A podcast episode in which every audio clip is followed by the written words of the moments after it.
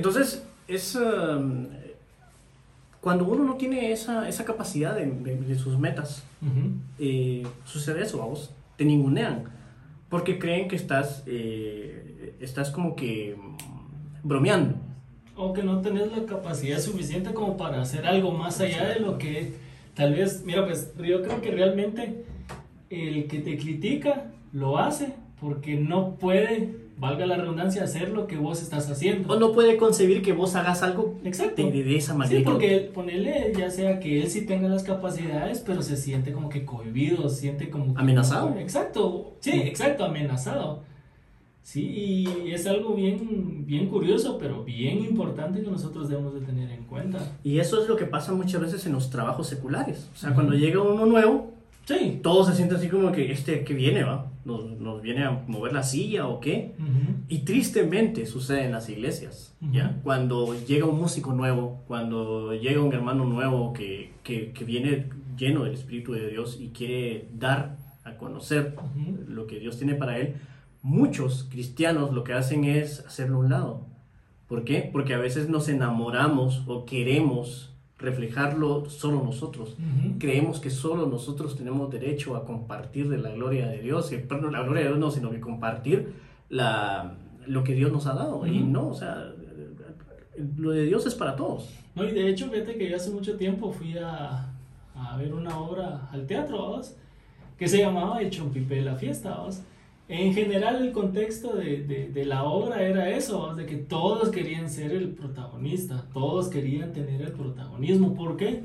Porque humanamente a muchos, vamos a incluir para no decir de que yo no, nos gusta el, el ser el protagonista. Que nos Brillar. digan, mal aquel que pilas, ¿no? Porque- Brillar, ¿no? Sí, exacto. Entonces, ponele a mí, una que otra vez me han dicho de que, a la voz, qué, qué bonito tocas. Entonces, hubo un tiempo, que no te voy a decir que siempre, donde decía, no, sí, sí, yo sé que soy pila, ¿no? Pero entonces yo tuve que empezar a cambiar eso, ¿no? Y lo cambié por decir, no, sí, gracias a Dios, ¿va? Entonces, Dios es el que al final del día me da el talento, así. Si Sí. Dios quiere, ya mañana no me recuerdo ni cómo agarrar las baquetas, ¿verdad? Entonces, yo creo que, hablándolo ya en servicio de Dios, lo que yo he aprendido, lo que vos sabes ejecutar en, en la guitarra es para gloria y honra de Dios, aunque si a Claro. veces para el hombre yo creo que estamos mal. Eso, ¿no? eso me recuerda a una anécdota que contó un pastor una vez, que había una vez un músico que le dijo a Dios en una noche, Señor, mis manos son tuyas, y al día siguiente tiene un accidente y le cortan las manos, vamos. Ahora bien, yo no sé cuánto tiempo más voy a poder hacer yo lo que hago, porque no sé cuáles son los planes de Dios para mi vida, en el sentido de que mis planes son sí estos, pero dice la Biblia, porque mis pensamientos y mis planes no son los iguales a los tuyos. Puede ser que un día Dios no quiera, bueno, no sé, la voluntad de Dios. Mañana yo tengo un accidente y me atrofia una mano, o tengo un golpe en la cabeza y se me olvide de todo lo que he aprendido hasta ahora. No sé, o sea, yo no sé cuáles son los planes de Dios para mí, pero lo que sí te puedo decir es que mientras Dios me dé la oportunidad de alabarle, mientras Dios me dé la oportunidad de tocar guitarra, yo lo voy a seguir haciendo. ¿Por qué? Porque no es para mí, no es para la iglesia, es para Él. Sí, ¿Ya? no, y tenés, te- en en eso tenés mucha, mucha razón y también tomándolo como base bíblica, la, la parábola de los talentos. ¿no? Yo puedo ser el mejor baterista, vos puedes ser el, el mejor ejecutando la guitarra y todo, pero si, si en un momento vos te centras solo en eso, en eso, va a haber otra persona que va a querer, bueno, va a anhelar el servir, pero si vos ya perdiste ese amor, ya perdiste esa conexión, vos, vos fijo lo vas a hacer solo para el hombre y va a llegar alguien más que lo va a poder hacer tal vez mejor. Y tu talento, tal vez vos no, no aprovechaste el tiempo, no aprovechaste la, la, la oportunidad que Dios te estaba dando de poder ejecutar un instrumento para adorarle, porque realmente es para conectar al pueblo con, con Dios. Entonces va a llegar otra persona, bueno, no quisiste, se lo damos a otra persona y ay, Dios, Dios me guarde de que pase eso, ¿verdad? Sí, y fíjate que eso me recuerda que ahorita, cuando, antes de la cuarentena, Ujú. te soy honesto y voy a ser muy vulnerable, y una de mi amiga por, por ahí, yo ya estaba cansado de estar tocando guitarra todos los domingos, o al menos a cada rato, porque yo tocaba una vez y una vez no, después tocaba tres veces seguidas, y yo ya estaba cansado, decía, Señor, ya no quiero seguir tocando, ya no quiero ya me cansé, ya me aburrí. Eh, ya estoy harto, hablaba con Jorge incluso un día, mira Jorge, estoy molesto ya de que solo clavos en, en los músicos y que la gran y todo eso, y ya estaba muy enojado. Pero llegó un punto entre la cuarentena en donde empecé a extrañar tocar. Llegó un momento en donde dije, Dios mío, ¿y qué pasa si todo t- t- seguimos no. así y así ya no voy a tocar? empecé como que a extrañar hacer eso, vamos. Y sobre todas las cosas, dice yo, qué chilero era adorar a Dios con la guitarra, con el talento que Él me dio. Y ahora estoy aquí encerrado, sin... Obviamente podía tocar en mi casa, pero yo sentía así como que, es, o sea, sí, o sea, yo sé que puedo orar a Dios, pero Dios me dio un talento por el cual yo puedo ayudar a la gente a acercarse a Él. Y, y, me sentía así como que no puede ser, me siento así como que... Hasta depre. Hasta depre, debería Dios estar tocando y aquí estoy encerrado. Cuando vi que empezaron a tocar otra vez, así como que, ay, ya me van a llamar. Me llamen, que me llamen. me llamen. Y pasaron tres meses y no me llamaron vos. Y yo dije, no, momento, eh, vos vas a tocar porque extrañas subir a tocar o vas a tocar porque de verdad quieres adorar a Dios. Y ahí me confrontó Dios a mí. Y entonces entendí que si yo voy a estar arriba tocando es por, para la honra y gloria de Dios. ¿ya? Y ahora, cuando me toca tocar, para la redundancia, cuando me subo, lo primero que hago, mano, recordate cuando estabas en tu casa deseando estar aquí y ahora que ya lo estás, dedícaselo a Dios. Porque tu alabanza y tu instrumento y tu talento son para Dios. Sí, no, y de hecho, algo que mencionaste es muy cierto. Uno, la oportunidad que tenías de estar tocando y dos, la libertad que tenías, que teníamos, porque en general fuimos todos, que teníamos de poder tocar. Podíamos tocar hasta una hora si nosotros queríamos. Ahora ya nos tenemos que eh, moldear a lo que la misma situación nos, nos exige, ¿verdad? Siempre teniendo en cuenta, siempre tomando en cuenta todas las normas que ya ahora tenemos que tener de, de cajón, ¿verdad? Entonces... Sí, o sea, de, de, una hora bajamos a 30 minutos. Sí. O sea, es, e, es, increíble, o sea, cómo es que lo que podíamos hacer normalmente antes ahora lo hacemos menos. Limitado. Limitado, ¿no? Sí. Y eso, o sea, lo de, por ejemplo, lo de tu ojo, o sea, te limita mucho en ciertas cosas, pero sin embargo vos estás... Eh, pues adorando a Dios con lo que Dios te dio, porque igual todavía, como dice el coro, si me falta la voz, le toco con las manos y así, ¿verdad? O sea, eh, yo, vos me contaste una vez eso, tu historia, y, y, a mí me sorprende cómo es que a pesar de, o sea, cómo es que a pesar de que tenés esa, esa, esa ese limitante de, tu vista, ahí estás. no estás reclamándole a Dios por qué perdí mi ojo, o sea, no, o sea, ahí estás. No, y créeme que exactamente el momento en donde yo solté eso, porque realmente no era una carga que Dios me había puesto, que, ay, yo, ¿qué hice? Sino que realmente yo estaba jalando con un montón de peros, de que porque a mí, porque aquí, porque allá. Una vez que yo tenía como unos 15 años, ya estaba entradito en la juventud. Entonces, sí, exacto, ya no era el hecho de aquellas molestaderas de que, mira, porque en toda la primaria y todo, era todos jugando y a mí me hacían de menos porque, por lo que sea, tú sabes que uno de patojo friega por todo, entonces yo siempre fui, estuve como que limitado, cohibido, como sea, a no como que ser parte de como que de un grupo, grupo.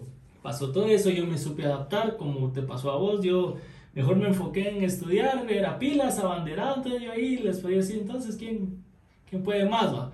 Entonces yo tenía la, yo pude haber excusado, yo pude haber usado ese pretexto para decir, no mamá, yo no voy a estudiar mucho, yo no puedo sacar buenas notas porque ay, me canso con ver con un ojo.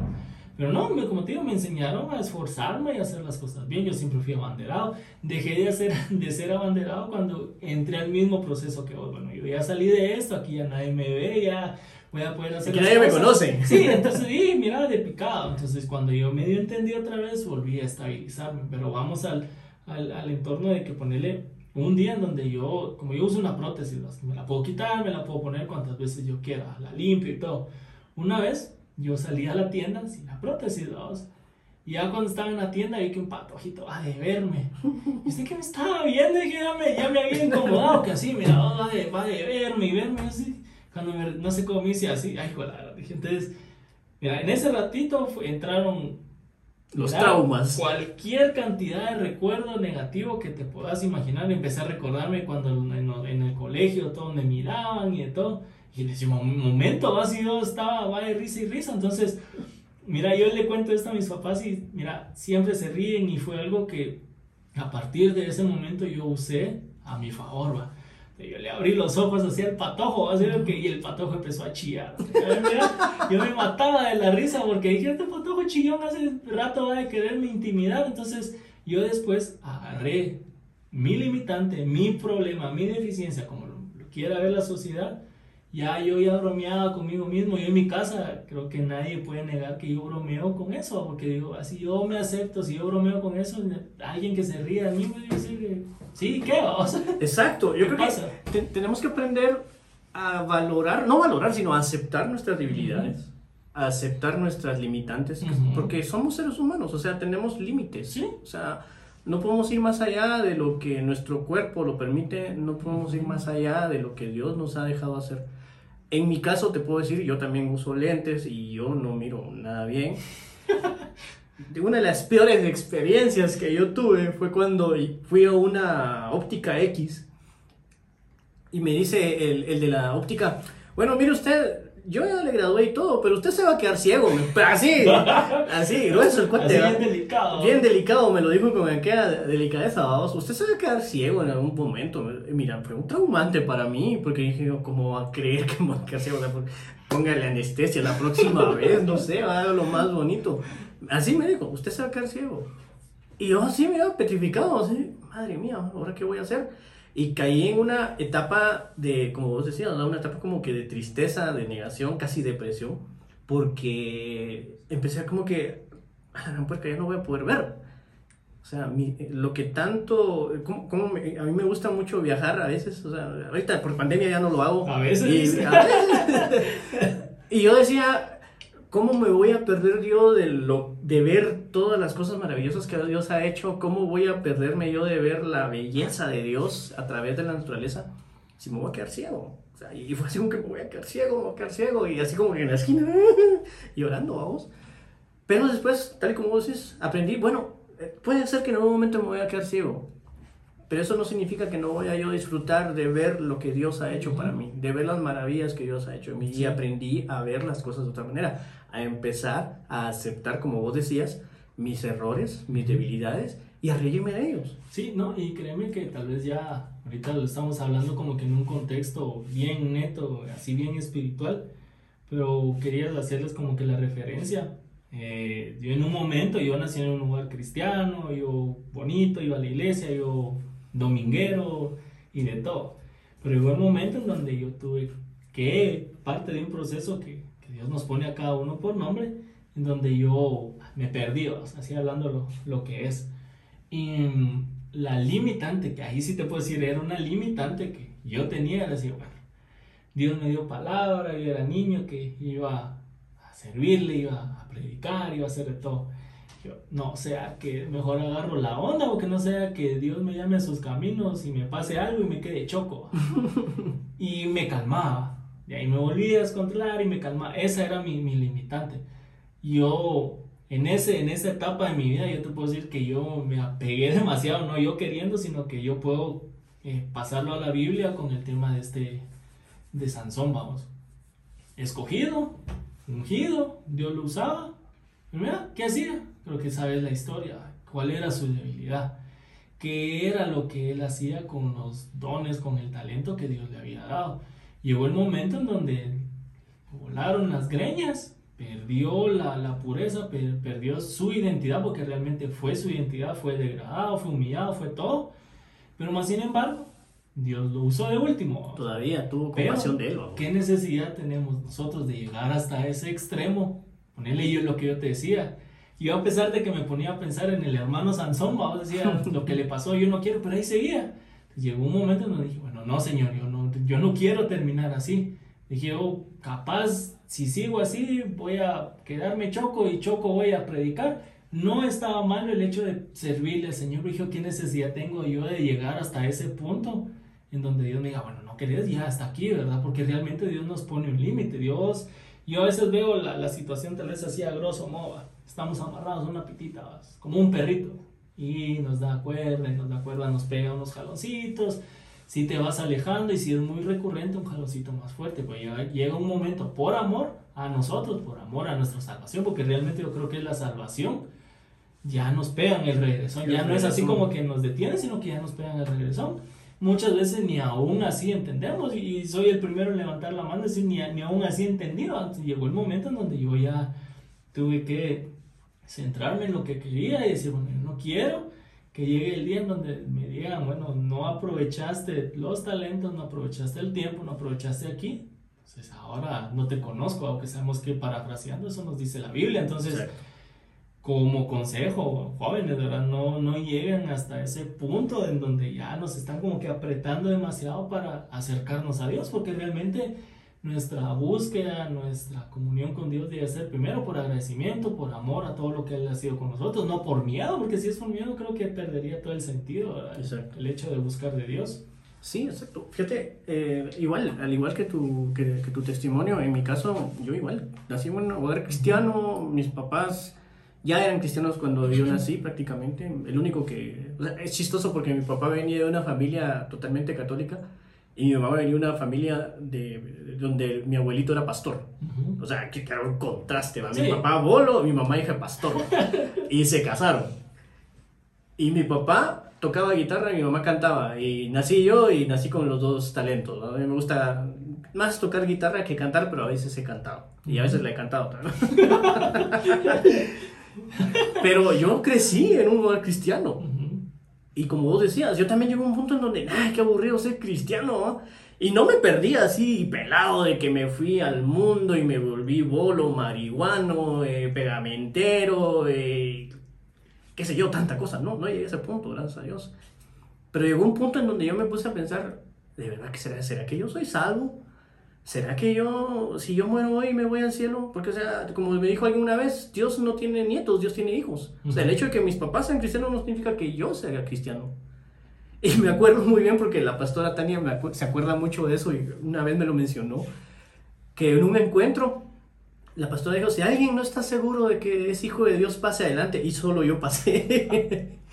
Y la pastora se quedó, pero si este por qué, porque yo en ese entonces todavía era alguien tranquilo, y este por qué está pasando, o sea, si está sirviendo, es, uh, está haciendo esto, está haciendo aquello, es maestro de niños, eh, está tocando guitarra. Dios mío, ¿quién tenemos ahí? ¿Quién pusimos ahí? Pero no, yo reconocí que necesitaba salvación, así como vos decías, yo reconocí que necesitaba salvación. E incluso hoy en día, todos los días reconozco que necesito ser salvo. ¿Por qué? Porque como decías vos, Sansón iba así como que sí lo hago, eh, sí lo hago. Y cuando ra, vino el cuentazo, ahí va de regreso Sansón. ¿Y dónde fue donde atacaron a Sansón? Del lado donde más lo dolía, el lado más débil, perdón, del lado de, de la sexualidad, vamos. O sea, Sansón eh, primero se casa con una mujer, después se va, eh, se va a meter con Dalila y después, o sea, Sansón hizo un, desorden. Un desorden total. ¿Y dónde fue donde el diablo lo atacó en su punto débil, el área sexual? Y yo creo que todos los hombres tenemos ese punto débil, algunos más que otros, pero yo creo que es estándar. ¿Por qué? Porque el hombre como, naturaleza, naturaleza el, ser masculino, tiene esa debilidad. ¿Ya? Y muchas veces hemos oído de testimonios de grandes predicadores, grandes evangelistas, evangelistas pastores, que han caído, o bueno, no caído, sino que han tropezado con eso, el área sexual. ¿Por qué? Porque el diablo sabe que ese es uno de los puntos más complicados de un, hombre, vamos. Y... Sí, y es que ya tomándolo en cuenta, ya que mencionaste eso, yo creo que, eh, mira, cualquier pecado, si lo querés ver desde este punto, eh, entra o se ya se da sus frutos, porque también da sus frutos, cuando nosotros primero dejamos que entre a nuestra mente. En nuestra mente se pasa a nuestro corazón, lo atesoramos, no pasa nada, nadie me ve, yo sigo sirviendo en la iglesia, yo puedo seguir tocando, puedo predicar y todo. Pero el pensamiento sigue rondando en tu mente y ya tal vez ya no estás conectado, estás ejecutando, tenés mucho talento para hacer las cosas, pero tu mente ya se está desconectando. Yo creo que si nosotros eh, somos prudentes y nosotros somos, eh, tenemos realmente una conexión con Dios, podemos aplicar al ejemplo de, de, José. Cuando llegó esta mujer y se lo, ahí se lo quiso casaquear, él, él supo en ese momento, aún siendo hombre, siendo joven, creo que la Biblia, si no estoy mal, nos, nos lo da a entender que era fisiquín, ¿va? para que no se entienda. ¿Está fisiquín o no está fisiquín? Entonces, él teniendo todo el atributo físico, Llega esta mujer, bien pudo haber, pensado, bueno, tiene un estatus social, ya me rayé. Pero no, él en ese momento, un momento rápido, él supo poner a Dios en primer lugar y literal, la Biblia nos lo dice de esta manera, huyó. Y es lo que yo creo que nosotros debemos de hacer. En el momento, si no, es, si no nos sentimos como que seguros, si no nos sentimos como que capaces de decir, ¿no? salir huyendo. Que, que es lo que cabal, Ujú. es un versículo que al principio me ibas a comentar, ¿verdad? Primera Ah, de. Timoteo. Sí, sí. No sé si lo puedes leer. Aquí lo tengo. A ver, en 2 Timoteo 2. Segundo de Timoteo. ¿Mm? Eh, siempre en la, la traducción actual nos dice, no te dejes llevar por las tentaciones propias de tu edad. Tú eres joven, así que aléjate de esas cosas y dedícate a hacer el bien. Busca la justicia, el amor y la paz. Y algo muy interesante que me llama aquí la atención, dice, y únete a los que con toda sinceridad adoran a Dios y confían en Él es algo yo creo que abarca muchos, muchos, muchos, muchos temas porque... Que bien podría salir otro podcast con Sí, eso. porque al menos mi papá siempre, siempre me decía y me lo sigue diciendo, mira con quién te juntas, mira qué haces, qué, qué provoca o a qué te lleva el estar con personas. Yo le decía, no, pues si no estoy haciendo nada malo, pero así como nos dice aquí, júntate con los que adoran a Dios, júntate con los que buscan y aman a Dios. Entonces, yo tuve que darme cuenta y mira, parte tal vez de, de, de un avance que tuve, eh, hablándole en el plano espiritual, fue renunciar a ciertas amistades, no porque fueran malas, no porque vamos a, a- a ejemplificar de, de lo que sea mala, sino que, eh, sino que el ambiente en donde yo me estaba metiendo no era el lado, no era como nos dice acá, de personas que buscan a Dios. Exacto. No estaba haciendo nada malo, no estaba ni tomando, no estaba ni fumando ni nada, pero vamos al hecho del ambiente. Nosotros vamos a la iglesia porque adoramos, podemos adorar en la casa, podemos buscar en la casa, podemos leer la Biblia, pero a lo que nos lleva el ambiente, no sé si vos has sentido, pero a veces uno entra a la iglesia y se siente aquello que te recorre todo el cuerpo y si uno pucha que ya medio orás y ya estás ahí conectado con Dios, ¿verdad? Puede que en tu habitación no sea el mismo ambiente, pero vamos a, a- al hecho de que, ¿por qué en tu habitación no puedes sentir la- de la misma manera, de la misma intensidad a Dios? Yo creo que voy a tocar algo muy importante. ¿Qué haces en tu habitación, joven? ¿Qué, qué haces en tu habitación? En tu habitación, al menos yo, duermo solo, en un cuarto, nadie me mira, tengo tele tengo todo, pero vamos a eso. ¿Qué hago yo en mi habitación? si yo hago cosas malas, si yo veo cosas malas, si yo escucho cosas malas, si yo maquino cosas malas en mi cuarto, ¿qué ambiente voy a tener ahí? No va a haber un ambiente de adoración, no va a haber un ambiente de búsqueda del Señor si yo estoy haciendo ahí en oculto. En teoría, bueno, en, en oculto para los ojos del hombre estoy haciendo cosas que no le agradan a Dios, Claro. pero Dios me ve en mi cuarto, Dios me ve en la iglesia. Entonces, ¿por qué si en la iglesia se siente un ambiente bonito? Es porque ese lugar está consagrado para Dios. Porque si en mi cuarto yo lo primero que empiezo a pensar en las cosas malas, porque ese lugar, aunque yo tal vez no lo haya declarado, está eh, dedicado a, a otro, a otro ente, A otro Dios, Ajá, exacto. Entonces, y eso lo digo como testimonio propio, ¿verdad? Mira, yo podía pasar todo el día tranquilo en el trabajo, en la calle, en el tráfico, riéndome en la sala, en el comedor, en la cocina, donde sea. Entraba a mi cuarto y mira, pero ni media hora empezaban los pensamientos. ¿verdad? Todo lo que me pasaba malo, ahí me recordaba en, en mi cuarto. Entonces, vamos a eso que te digo, de que, que, que a quién le hemos consagrado nuestro, nuestro cuarto, a quién le hemos consagrado nuestro, nuestro entorno. Ahora es algo muy, muy, muy importante a tomar en cuenta. ¿verdad? Exacto, o sea, el hecho de poder encontrar a alguien con quien poder eh, desahogar esa parte de tu vida, vamos, Ujú. porque a nosotros como hombres se nos ha enseñado de que como sos macho, vos liderás, vos eh, no llorás, Ujú. vos eh, tenés que hacer esto, o sea, vos sos así, Ujú.